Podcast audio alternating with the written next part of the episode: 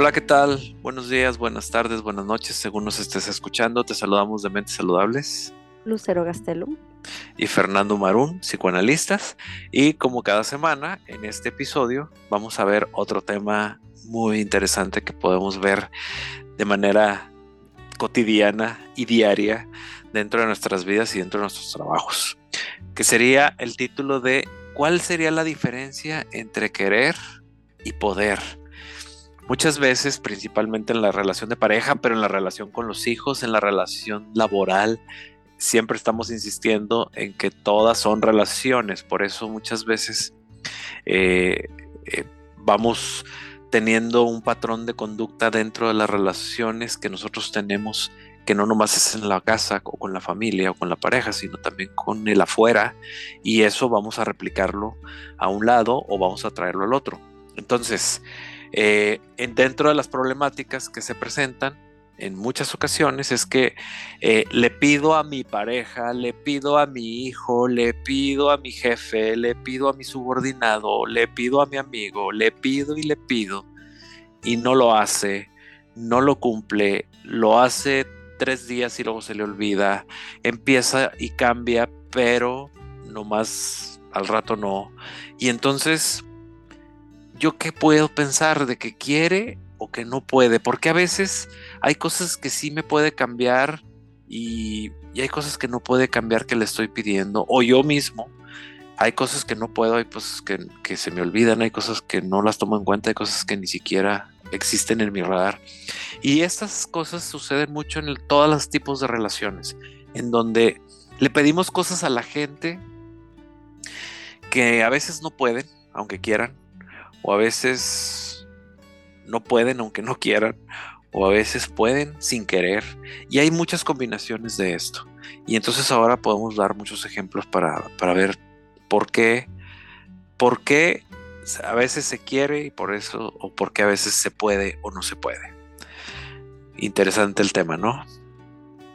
Muy interesante y creo que nos pasa en todas las relaciones y ahorita se me vino a la mente también la relación con los hijos, que aquí sería muy diferente, porque a veces les pedimos cosas que ellos no pueden hacer y nosotros estamos tercos en que lo hagan, ¿no? Por ejemplo, un niño pequeño todavía no va a poder ser tan ordenado o tan autosuficiente como nosotros quisiéramos. Y ahí los que tenemos que cambiar somos nosotros. Pero con la relación de pareja, probablemente ya hablamos de, oye, no dejes la toalla en el piso y ya le dijimos 50 mil veces, oye, no dejes la toalla en el piso, oye, por favor, no dejes la toalla en el piso. Y ya le pusimos un post-it, oye, la toalla va aquí, ¿no?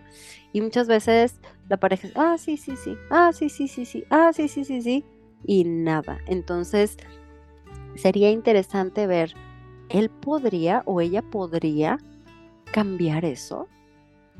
Y muchas veces es, bueno, a lo mejor puede, pero a lo mejor no quiere hacerlo, ¿no? Y entonces el tiempo nos va a ayudar a entender o a darnos cuenta, ¿no? Si ya le dije y no lo hizo, y una vez sí lo hizo y otra vez no lo hizo, bueno, vamos a ir revisando con qué tiene que ver. Y a veces en la relación de pareja uno de ellos está un poquito más, a lo mejor, atenido o atenida o infantil frente a la vida y eso hace que no pueda cambiar, ¿no? O no quiera cambiar, más bien, porque no quiere madurar. Entonces, Aquí tendríamos que ir revisando con qué tiene que ver, si es que no quiere o es que no puede. Y bueno, querer creo que sería como eh, fácil de entender en el sentido de la mayoría de las personas lo podríamos hacer. Falta que lo queramos hacer, ¿ok? O sea, de poder hacerlo, lo podemos hacer, pero falta que quieramos. Si no quiero, pues no lo hago, ¿no? Y me excuso en que pues es muy difícil para mí, es que se me olvida, es que no estoy acostumbrada, lo que sea. El punto sería en qué momentos no podría hacer eso, ¿no? Y aquí está la parte interesante que a lo mejor de toda la población es una parte pequeña de la población. O sea, no es la mayoría de gente la que no puede, sino es la minoría. Entonces, estaríamos hablando de personas que tienen un trastorno grave, estaríamos hablando de personas que tienen una dificultad en su mente, en la percepción de la vida, en la, en la forma de relacionarse, para no poder hacer eso. ¿no? Y, bueno, yo pensaba en, dos trastornos graves que son graves, o sea, no es nada más como que, ay, eres un narcisista porque piensas en ti, no, no, no, sino sería un trastorno narcisista grave en donde realmente no ve a la otra persona, no ve a la otra persona como persona, la ve como mueble, la ve como utilitario, la ve, o sea, nada más te estoy utilizando y ya está, pero tú como persona no cuentas en mi mente. Entonces, si hay una persona que está viendo hacia su pareja, de ninguna manera va a poder ceder o, va a querer hacer algo porque no tiene sentido en su mente. Y el otro trastorno grave, pero que serían trastornos graves, ¿ok? No, no estamos hablando de cosas eh, como sencillitas, vamos a decirlo, serían cuestiones más fuertes que serían los psicópatas, ¿no? Entonces, un psicópata de ninguna manera va a poder ver al otro con ternura, con amor. Lo va a ver para poder hacer fraudes, mentir, para su conveniencia. Pero no va a poder hacer ese esfuerzo para tener una relación eh, sana, de amor, de ternura, de cariño, de... para nada, ¿no? O de respeto. Porque una persona que tiene un trastorno grave de psicopatía no va a respetar a nadie. No los respeta. Los trata bien cuando le conviene, para su beneficio y para manipular y para chantajear, pero de otra manera no. Entonces, eh, digamos que la mayoría de la población podríamos hacerlo, pero falta que queramos. O sea, falta que asumamos el, ok, voy a hacer un esfuerzo, ok, voy a intentarlo, ok, no es mi forma, pero mm, no me quita nada con, con hacerlo, ¿no? Y pensaba también en las personas que son un poquito más... Eh, rígidas y que les cuesta trabajo de, ¿por qué lo voy a tener que hacer? ¿No? ¿Por qué lo tengo que hacer yo? Pero esto ya estamos hablando dentro de los que sí pueden, pero que no quieren, que les cuesta trabajo y que sienten que como su persona, su identidad está en riesgo, que a veces también tiene que ver con baja autoestima. Es, a ver, me vas a poner a hacer esto, entonces voy a hacer menos, ¿qué te pasa? Y es como, no, o sea, ni vas a hacer menos, ni eres vulnerable, ni solo es parte de, cosas que se tienen que hacer. Sí, me quedé pensando en esto de, ok, los trastornos graves. Eh, pues las personas no conocen eh, por lo general un trastorno, cuál es un, o cómo, yo sé que mi pareja, mi hijo, mi empleado, mi jefe, lo que sea, pues tiene un trastorno grave porque pues funcionamos de alguna manera dentro de todos los ámbitos y yo no sé si alguien tiene un trastorno grave y estoy conviviendo con él o con ella, o yo tengo el trastorno grave y están conviviendo conmigo y no me he dado cuenta.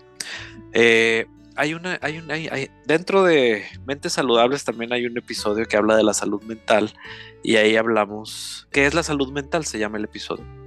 Y ahí hablamos, pues, características de trastornos ya más graves, los describimos y la gente puede darse un poquito más de conocimiento de esto.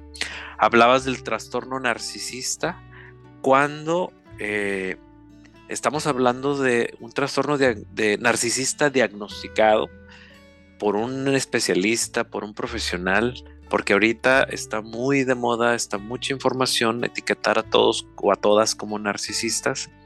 Y sí, todos somos narcisistas en algún sentido, pero aquí estamos hablando del narcisismo como trastornos. O sea, hay gente que tiene, sí, a lo mejor un trastorno narcisista a cierto grado, que puede hacer modificaciones, que puede aprender cosas y poder cambiar, poder y querer cambiar y pudiera hacerlo. Pero ya cuando estamos hablando de un narcisismo como un trastorno grave, estamos hablando que estas personas, aunque, bueno, ni quieren, ni quieren, ni pueden. Y muchas veces estamos relacionados con este tipo de personas que tienen un trastorno grave, no nos hemos dado cuenta y lo único que estamos haciendo es sufrir. ¿Sufrir por qué? Porque estamos queriendo tratar a la otra persona y queriendo tratar a la relación como normal y entonces el desgaste viene porque ya le pedí que hiciera esto, ya le pedí quisiera hacer esto y me dijo que sí, pero al final no lo hizo, o hizo lo contrario, o fue peor, o me fue peor con él o con ella. Y entonces es un desgaste que se hace una dinámica. Y en esta dinámica, pues obviamente viene todo lo que es, todo lo contrario a una mente saludable. Es la gente que está enfermando, la gente que está en dinámicas muy tóxicas, muy enfermas, con alguien que tiene un trastorno grave, por ejemplo, y aquí no puede aplicar el querer, el querer, simplemente esa persona por su trastorno no puede. Y entonces quien tiene que entender que no puede soy yo, el que con quien yo estoy, esa persona no puede. Y por más que el Lao lo quiera y por más que tengamos una empresa, una sociedad, un matrimonio, lo que Terapias de pareja. Aunque tengamos terapias de pareja y aunque tengamos terapias individuales, o sea, tengamos lo que tengamos, no se va a poder porque los trastornos graves, algunos hay que saberlos diferenciar, tampoco hay que generalizar, pero un trastorno grave por lo general ya no se pueden hacer muchas cosas. Y entonces, pues la gente quiere tratarlo anormal como normal y lo único que provoca es todo un desgaste dentro de esta relación. Aún con los hijos. Hay hijos que tienen un trastorno grave y nosotros, como no lo vemos, nos desgastamos y nos desgastamos pidiéndole que haga, pidiéndole que pueda, pidiéndole que quiera. Y en realidad, pues obviamente pues, no puede, simplemente por su trastorno. O hay papás que también tienen este trastorno y que de una u otra manera pues los hijos a veces quisieran o esperarían cosas de esta mamá o este papá y no se puede. O sea, y ahí adolescentes, ¿y por qué mi mamá es así, papá? Pues así es tu mamá, hija. No va a poder estar, no sé, contigo en los partidos, pues porque no, puede. Ella está en, en, la empresa, ella está con sus amigas, ella está pensando en ella y le cuesta trabajo pensar en los demás. Así es.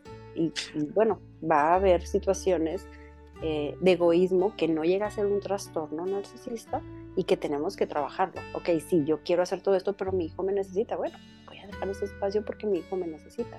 ¿no? Entonces, pero hay que revisarlo porque muchas veces pasamos la vida y obviamente no nos damos cuenta de todo esto.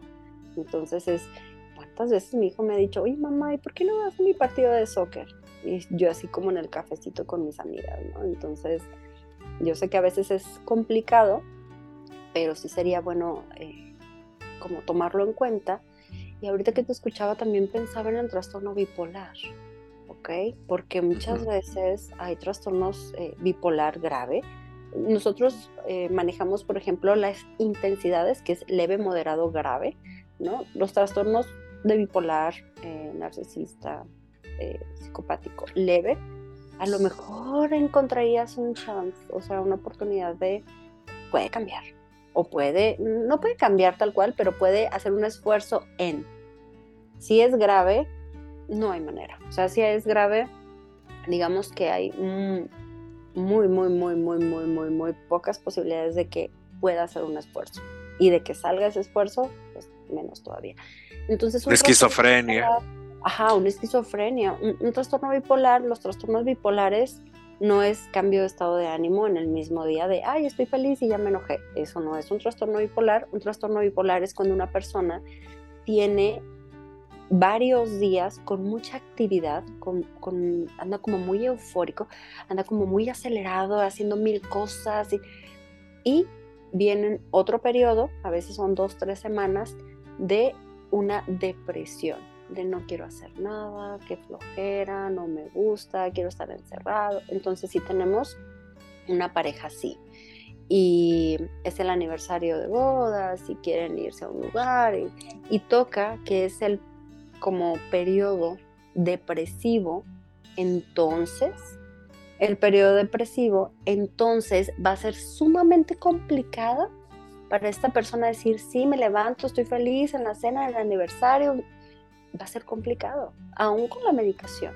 Entonces, sí es importante saber que si hay algún trastorno grave ya diagnosticado y medicado, y si no, hay que investigar a ver si no hay un trastorno grave, obviamente. O sea, si algo de esto te suena, pues mejor pide una consulta y revisa si no hay algo grave. Porque si hay algo grave y tú estás como cuchillito de palo intentando de alguna manera que, quiera o que pueda.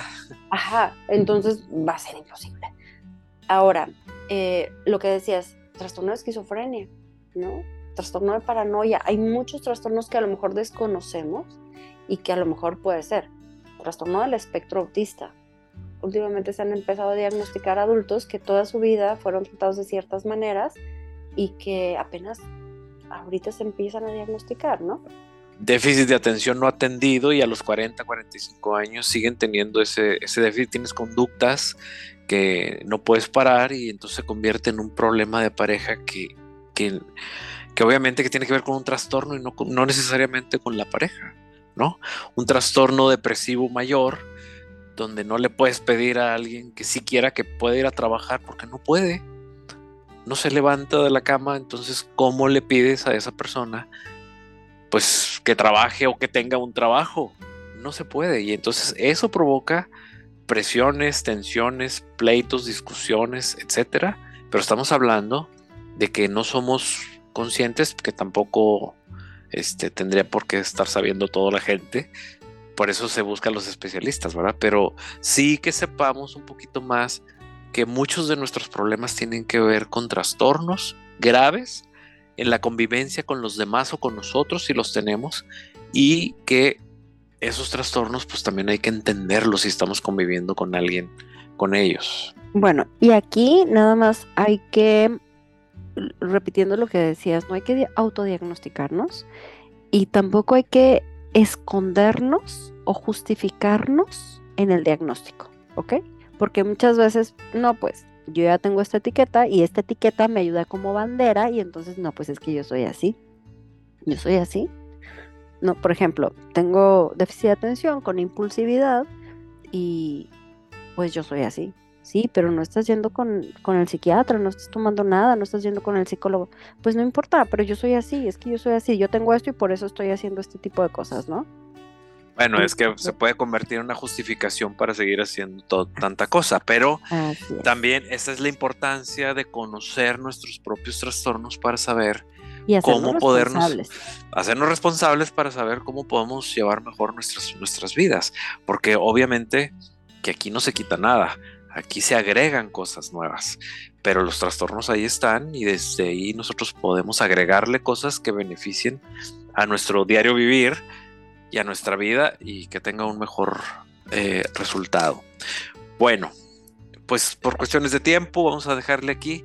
Eh, eh, todas las personas que quieran una consulta presencial aquí en Monterrey, su área metropolitana, se pueden comunicar al teléfono 81 81 79 82 29 o si quieren una consulta en línea con nosotros, ya sea en Monterrey o en México, en todo el país de México o en el extranjero, se pueden comunicar al mismo número de teléfono o en donde las redes sociales, Lucero.